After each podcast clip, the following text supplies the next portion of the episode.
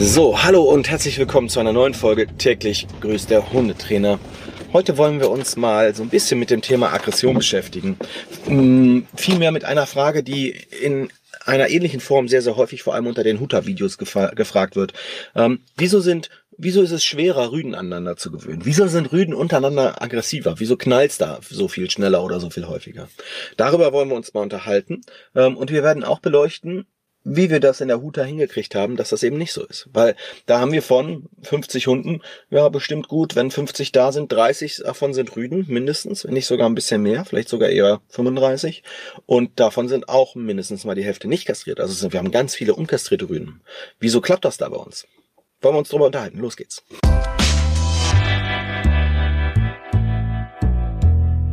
So, zuallererst mal ähm, ganz kurz, tauchen wir so ein bisschen in die, in die Geschlechterunterschiede ab, ne? also zwischen Rüden und Weibchen. Ähm, die Art und Weise, wie Konflikte wahrgenommen werden und wie mit Konflikten umgegangen wird, ist bei Rüden und, und Weibchen völlig unterschiedlich. Und das ist, sind, hat unter anderem biologische Gründe, aber das ist nicht nur ausschließlich, ich sag mal, der Testosteronstatus, der daran schuld ist. Ja, also ähm, als Beispiel.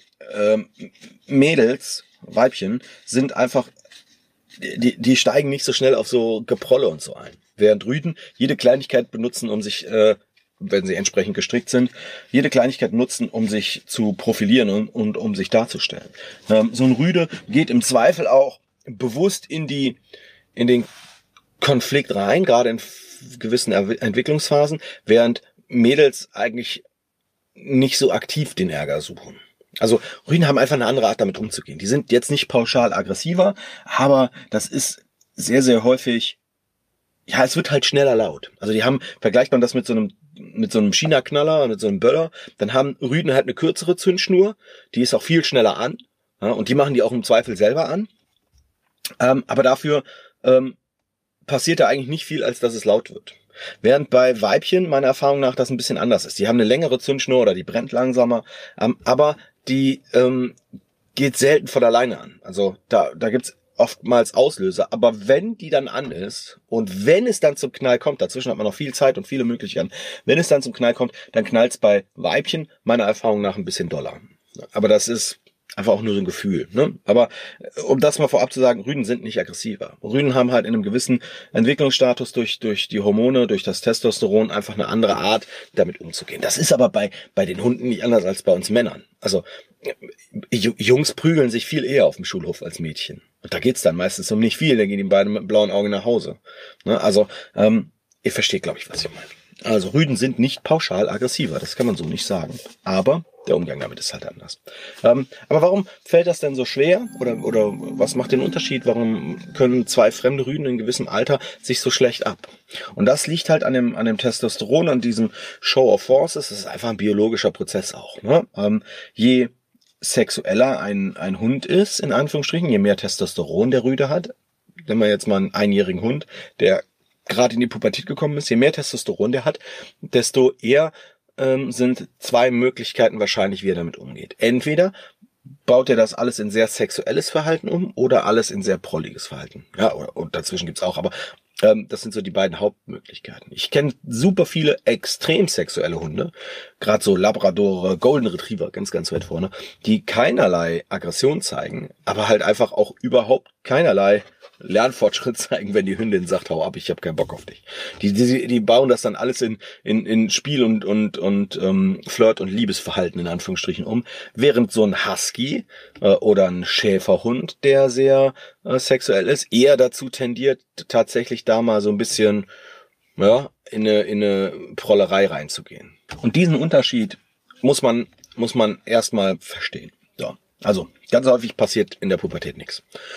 Je lauter es ist, so eine Keilerei, desto weniger wild ist das. Aber wie kommt es denn dazu, dass wir, um jetzt auf die Frage einzugehen, wenn wir so ein bisschen verstehen, wieso verhalten die sich schlechter gegenüber die, die Jungs, wie kommt es denn dazu, dass das bei uns in der Huta so gut klappt? Das sind natürlich eine Vielzahl von Faktoren, aber ein Faktor, und das unterschätzen ganz, ganz viele, ist, dass die Erziehung da eine große, große Rolle spielt.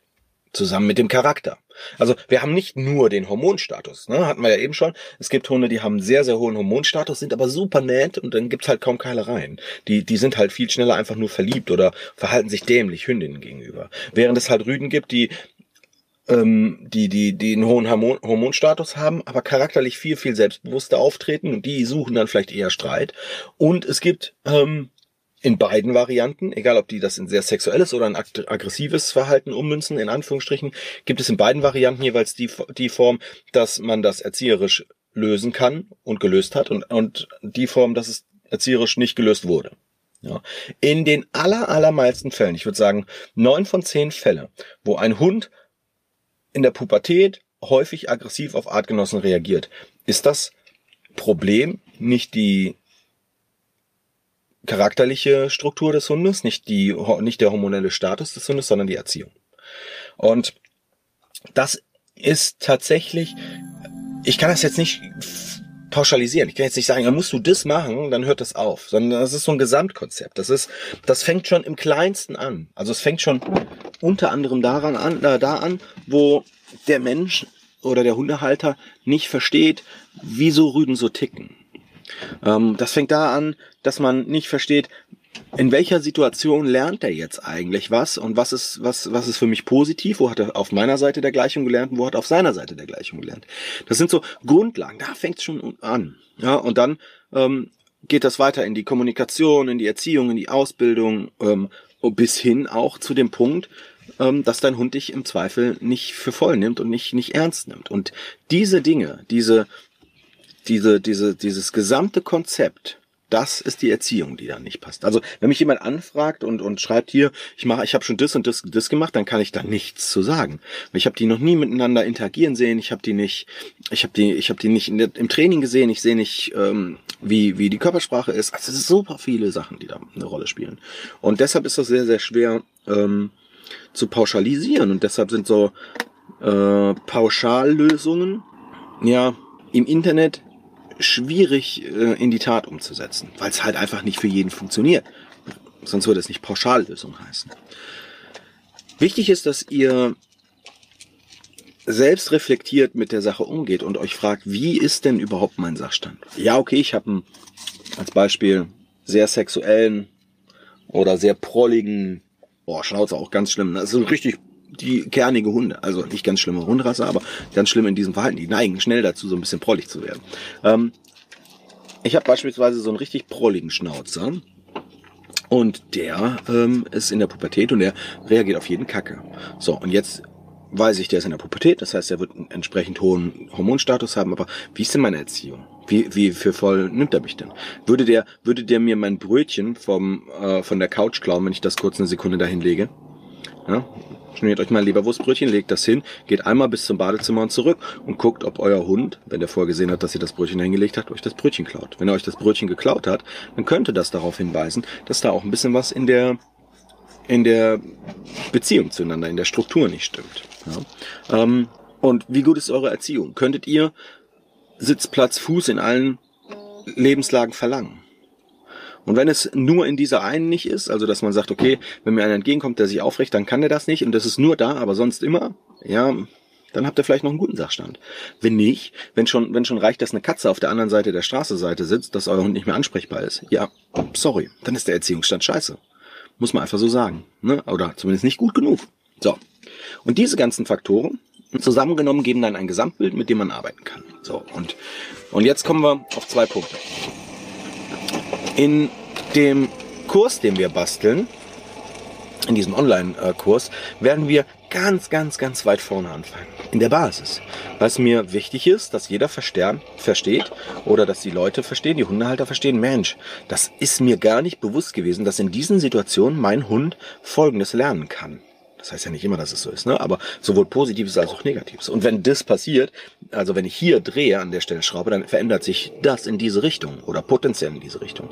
Da fängt's an in dem Kurs. Das ist ganz, ganz wichtig, dass, ähm, dass da das Verständnis für da ist, denn das ist oftmals nicht da. Ne? Und dann geht's los, dass wir über eine saubere Kommunikation das Training gestalten und über dieses Training eine gute Ausbildung So. Und diese gute Ausbildung ähm, hat dann zum Ziel, dass egal welche Reize da sind, ich halt meine formell erlernten Sachen, Sitzplatz, Fuß hier, was auch immer, abfragen kann. Aber das ist auch dann nur 50 Prozent, denn der Rest ist Erziehung. Und aber auch um die Erziehung hinzukriegen, muss man halt verstehen, ähm, warum nimmt mein Hund nicht, mich nicht für voll? Wie kann ich mich dann besser positionieren? Wie kann ich mich besser durchsetzen? Wie kann ich dafür sorgen, dass er über, über Motivation in irgendeiner Form doch bereit ist, das zu tun, was ich sage und seine, in Anführungsstrichen, Ideen mit den Reizen vernachlässigt.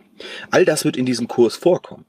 Und weil wir natürlich, jetzt kommen wir gleich zu den Huta-Videos, weil wir natürlich wissen und, und, und ein gutes Gefühl dafür haben, wie man in diesen Situationen mit, mit Hunden so arbeitet, weil wir, ja, weil wir in der Huta unsere Hunde kennen, die Gruppe kennen, weil wir wissen, wann können wir uns durchsetzen, was ist noch okay. Meine Mitarbeiter gehen da auch ganz anders um als, als ich mit, ne? Aber generell würde ich sagen, ist der, ja, li liegt da die Latte schon relativ hoch. Ich würde sagen, dass 80, 90, ja, ja, 80 Prozent, 80 Prozent der Fälle und der Situationen, die in der Huta passieren, wissen meine Mitarbeiter alle, okay, das war jetzt das, das war jetzt nicht so schlimm, das war jetzt, da muss ich was zu sagen, guck mal, der prollt schon. Es hat viel mit Aufmerksamkeit zu tun und es hat viel mit Körpersprache zu tun und all diese Dinge versuchen wir in unserem Kurs unterzubringen. Das ist natürlich alles nicht so einfach, ne? Also ich, mein, mein, mein Wunsch wäre, wenn ihr das geguckt habt, dann versteht ihr viel mehr und viel besser, warum in welchen Situationen Hunde sich wie verhalten. Das ist das Ziel ich brauche nicht sagen, wie, wie, wieso der nicht ins Platz geht und wie ihr Platz macht. Das ist ein Trick. Hunde verstehen ist das Ziel bei dem Kurs. Und ähm, ja, das ist halt in der Huta einfach so, dass wir da ein Team haben, das sehr sauber arbeitet und dass wir auch sehr klare Regeln haben, die wir definiert haben und die wir abverlangen. Und dann klappt's halt auch mit, ich sag mal, Hunden, die nicht so einen guten Erziehungsstand haben, wo er so mäßig ist. Oder Hunden, die Testosteron bezogen oder charakterlich bezogen eher so prollige Typen sind. Ähm, und all diese Dinge, die wir jetzt aufgezählt haben, all diese Dinge, die ich jetzt genannt habe, gehören aber in Anführungsstrichen oder oder ähm, sind noch lange nicht alles. Also es kommen noch viele andere Faktoren dazu. Auslastung und Bewegung ist ein großer Faktor, gerade bei Hunden, die sich nicht gut verstehen. Das ist oft so, so einjährige Rüden. Einjähriger Husky könnte ich mir vorstellen, dass ähm, der tatsächlich auch so ein bisschen körperlichen Frust hat, weil der nicht genug Action hat. Oder ein einjähriger Schäferhund. Gerade weil dann fängt das irgendwann an, die bellen andere Hunde an, können sich nicht mehr, kannst du nicht mehr so oft frei laufen lassen, dann haben die nicht genug zu tun, sind selten müde und so. Ne? Das sind ganz viele Faktoren. Ja.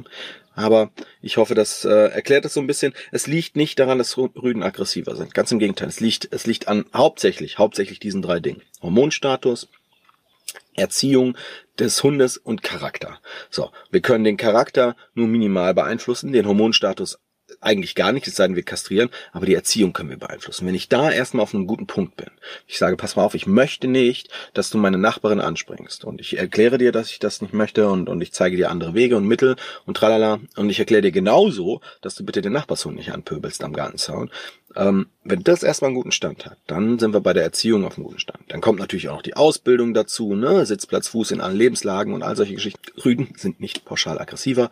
Es liegt, wenn euer Rüder sich mit anderen nicht verträgt, entweder an eurem Rüden oder an den anderen. Es können natürlich immer zwei zugleich. Und es kann sein, dass euer Rüder einfach immer nur antwortet und die anderen schon so in die Kommunikation reingehen.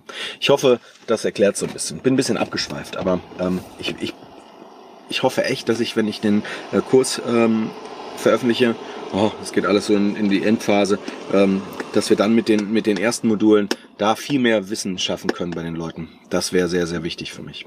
Da würde ich mich sehr freuen. Bin sehr gespannt. Gott, hoffentlich schaffen wir den Veröffentlichungstermin. Ey, das ist alles so schwierig. Produktion dauert. So, aber egal, gut. Ich bin raus. Ich gehe jetzt eine Runde Gassi mit dem Kalito und dann sehen wir uns morgen. Tschüss.